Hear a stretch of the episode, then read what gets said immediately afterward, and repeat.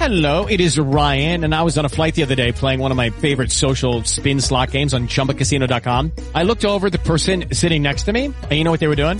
They were also playing Chumba Casino. Coincidence? I think not. Everybody's loving having fun with it. Chumba Casino is home to hundreds of casino-style games that you can play for free anytime, anywhere, even at 30,000 feet. So sign up now at ChumbaCasino.com to claim your free welcome bonus. That's ChumbaCasino.com and live the Chumba life. No purchase necessary. BGW. Void were prohibited by law. See terms and conditions. 18 plus. Hey guys, it is Ryan. I'm not sure if you know this about me, but I'm a bit of a fun fanatic when I can. I like to work, but I like fun too. It's a thing. And now the truth is out there. I can tell you about my favorite place to have fun. Chumba Casino. They have hundreds of social casino style games to choose from with new games released each week. You can play for free anytime, anywhere and each day brings a new chance to collect daily bonuses. So join me in the fun. Sign up now at ChumbaCasino.com. No purchase necessary. BGW. Void were prohibited by law. See terms and conditions. 18 plus. Estás a punto de escuchar tu podcast favorito conducido de manera diferente. Conocerás un podcast nuevo y este mismo podcast con otras voces. Esto es un intercambio. Esto es Interpodcast. Interpodcast. Interpodcast. Interpodcast. Interpodcast. El Interpodcast 2019. ¡Comenzamos! Salud, digo, hola, soy Gabriel Parabano, el epistemólogo ebrio, y estás escuchando el podcast de Un Papá en Apuros.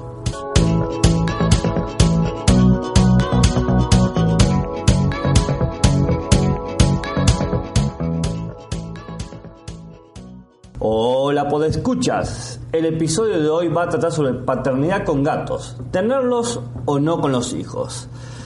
A ver, eh, yo tengo actualmente tres gatos. Un gato que rescatamos de un árbol con mi pareja, eh, que se llama Bo, que es el gato mayor. Una gata que se llama Mona, que la rescatamos del ataque de una jauría de perros.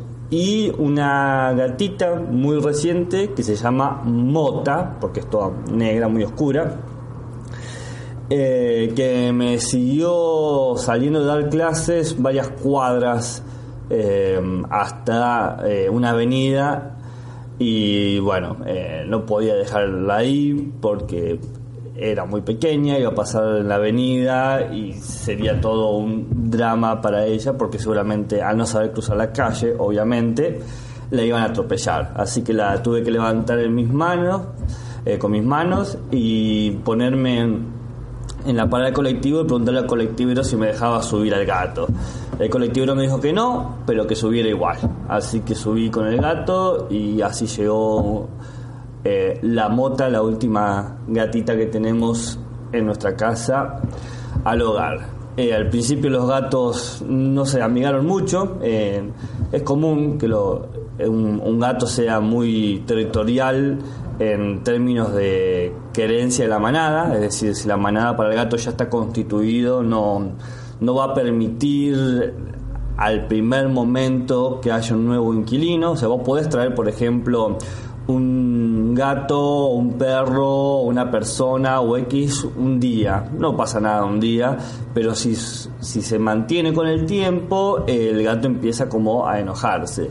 Luego... eh, Luego se desenoja y terminan siendo chancho amigos, pero es todo un periodo de adaptación que dura bastante tiempo. Eh, entonces uno que, que tiene hijos puede preguntarse cómo va a tomarlo mi gato, si es que uno tenía un gato antes que tener un hijo, eh, la llegada de un, un nuevo una nueva persona al hogar, porque el hijo viene para quedarse, no, no viene una no es una visita de fin de semana. Eh, es una pregunta que es válida hacerse porque uno genera un lazo con, con eh, el animal, un lazo muy íntimo. eh, no, no me atrevería a decir, pero tampoco a negarlo, que sea al mismo nivel con otra persona. Porque hay que entender dos cosas. Una es no humanizar al gato, no conducirlo a, a que, a a que tenga eh, pensamientos, expresiones, emociones humanas, pero por otro lado tampoco hay que desconocer que el gato puede sentir cariño, puede sentir miedo, puede sentir protección y tiene eh, una capacidad de, razonamiento distinta a nosotros, pero eh, sumamente válida para, para él mismo. Em, y el hecho de que es un ser que que puede sentir placer y dolor nos pone a un nivel ético en el mismo en el mismo plano y en el plano ético es donde uno desarrolla las eh, creencias, los amores, las relaciones, también los odios, ¿no? Todo se construye ese plano.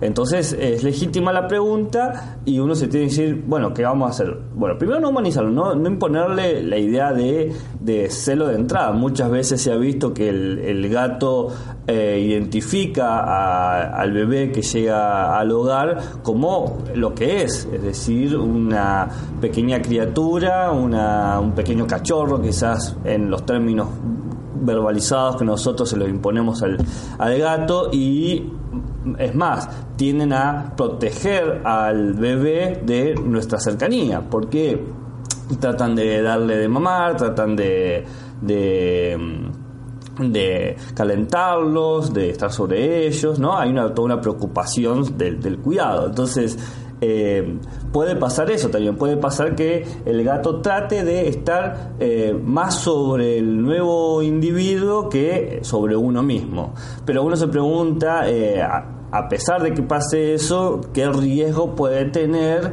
en términos, qué sé yo, de infección, de, de contagio, de...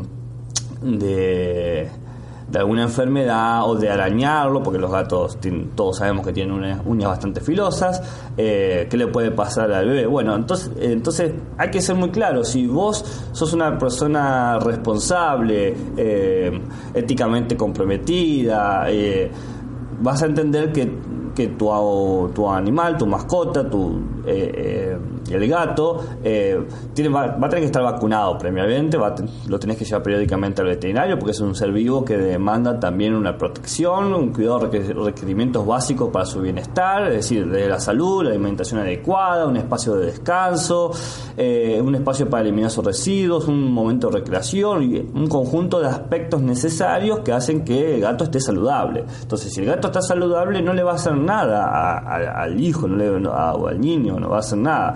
Eh, uno se pregunta muchas veces si es necesario que el gato esté castrado o no para, para que no sea tan agresivo y territorial con el, con el bebé. Eh, la castración de por sí eh, en los animales que tienen este mote de domésticos es bastante necesaria porque muestra nuestra responsabilidad hacia ellos, este cuidado correcto que yo estaba hablando, pero también evita ciertas enfermedades que pueden sufrir o ciertos, ciertos problemas de salud, como por ejemplo evita tumores mamarios, tumores testiculares, hernias perianales, etcétera, etcétera, etcétera. Uno cree, ah, bueno, pero el gato tiene que tener su primera camada. No, eso es un, es un mito, el gato no tiene esas necesidades eh, eh, naturales, eh, naturales no, culturales que nosotros hemos construido sobre los individuos, tampoco tienen este esta cuestión del apetito sexual en términos de erotización, entonces no, no tiene esta, esta, esta necesidad de, cumplir, por lo menos perder, en, digamos, entre comillas, la virginidad. Eh, así que no, no, no necesitan eso. Eh, la castración sí eh, los, lo va a hacer, les va a permitir una vida mucho más sana en términos de que va a evitar llegar a estos a, estas posibles enfermedades, ¿no? estos posibles trastornos que pueden tener. Uno teme dice, bueno, pero si los castro va a engordar o va a cambiar su actitud. Bueno, todo eso depende de cómo vos lo, cuides. Hay, eh, hay alimentos balanceados que son para cada caso, porque no, no olvidemos que si bien hablamos de gatos, uno está hablando de su gato, el gato individual que lo está cuidando. En este caso yo les presenté mis gatos, Bogo, Mona y Mota. Y cada uno tiene sus características particulares, sus tiempos de comida, sus propios areneros, sus propias sus propios juguetes, es decir, tiene su propia individualidad y personalidad. Eh, Y si vos tenés un gato saludable, ¿no? Digamos con su cartilla veterinaria al día, con, con la asistencia y, eh, el reconocimiento de que el gato está en, en- en buena salud, eh, lo único que va a hacer el gato ante la llegada de un nuevo integrante es eh, contribuir a un desarrollo saludable de ese nuevo integrante. Eh, un montonazo de estudios han demostrado que la convivencia con animales, no solamente gatos, perros también, tortugas, permite que el niño desarrolle mejores defensas o fortalezca su sistema inmunológico. A su vez, en el, de- en el crecimiento de- del niño, cuando uno le enseña o le inculca el respeto y el amor por los animales, también le estás enseñando la eh, al niño la capacidad de entender aquel que sufre, que siente o que ama. Es decir, si vos le enseñás a, a respetar a un animal, le estás enseñando a respetar a otro ser vivo. Bien, Eh, a su vez, si vos eh, en este mismo proceso le estás enseñando que podés llevar el, el animal a visitas periódicas al veterinario y que esto es algo crucial para la salud del animal, también le estás dando un significado al niño de la importancia de cuidar de alguien, del cuidado de uno mismo y del cuidado de los otros y por qué es tan importante esta cuestión de la salud y tan importante esta cuestión de que todo tu ambiente sea sano, es decir, todos los que están contigo eh, estén igualmente sanos. Le estás dando una un compromiso ético que es sumamente relevante para el desarrollo de, cualquier persona. Una persona a la que se le enseña con el ejemplo, con los actos, de preocuparse por cualquier otro ser vivo, eh, entenderse en, en- en en las necesidades, poder identificar el dolor aun cuando no está verbalizado, estás generando una persona que es consciente de cómo son los otros. Esa conciencia que en filosofía muchas veces se la recalca con la conciencia de la otredad, con la conciencia de ser el otro, eh, funciona muy bien a un nivel eh, animal, en donde nosotros también estamos, en, en el sentido de que nosotros también somos animales.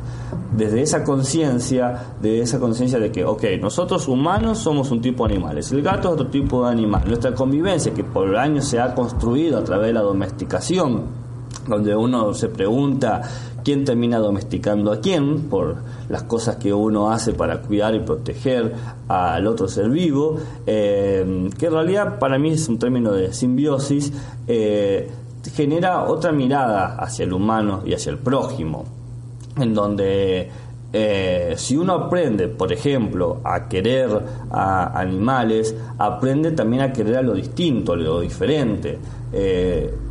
Nosotros claramente sabemos que el miedo a lo diferente, el miedo a lo desconocido es la fuente de los más terribles fanatismos.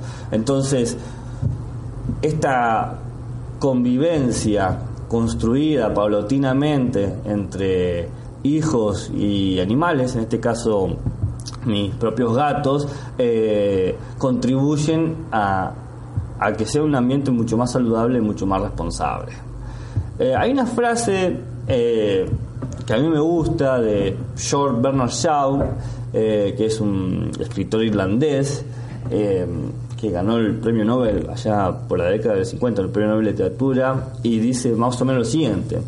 El hombre es civilizado en la medida en que comprende a un gato. ¿No? Eh, esta idea de la comprensión de lo radicalmente otro, del cuidado, de la higiene, del amor, del respeto, del sentimiento, de la convivencia, hacia algo tan extraño y enigmático que puede ser un gato, eh, es una idea bastante interesante para entender nuestras propias prácticas ciudadanas, porque no olvidemos que ese niño va a terminar siendo tarde o temprano un individuo más en la cola del supermercado, un individuo más en la calle, un individuo más que, que vota, un individuo más que tiene prácticas políticas o que desarrolla prácticas científicas, es decir, alguien que está comprometido con, con la población o la sociedad o su ambiente más próximo. Aprender a relacionarse con eso otro, me parece a mí, muy humildemente, que es lo que nos diferencia de eh, alguien que es agresivo y violento. Bueno, no sé qué piensan. Eh, esto viene dentro de nuestra del evento Interpodcast. Espero que les haya gustado, espero haber estado a la altura de eh, Un Papá en Apuros. Así que muchas gracias por escucharme, un saludo y hasta luego. Podéis contactar con un papá en apuros mediante el correo electrónico abierto las 24 horas del día, unpapaenapuros@rauldelapuente.com. También podéis seguir las cuentas de Twitter y Facebook oficiales, arroba unpapaenapuros. Estamos en todas las plataformas de podcasting y para que incluyáis el programa en vuestro gestor de podcast favorito podéis utilizar la dirección corta bit.ly barra. Para que no os preocupéis, toda la información sobre el podcast se encuentra en unpapanapuros.rauldelapuente.com y también en las notas de cada episodio. Por cierto, no os olvidéis de dejar una reseña en iTunes, dar un me gusta en iBox y compartir cada episodio en las redes sociales. Así nuestro podcast será más visible y llegará a más gente. Muchas gracias, Poz Escuchas.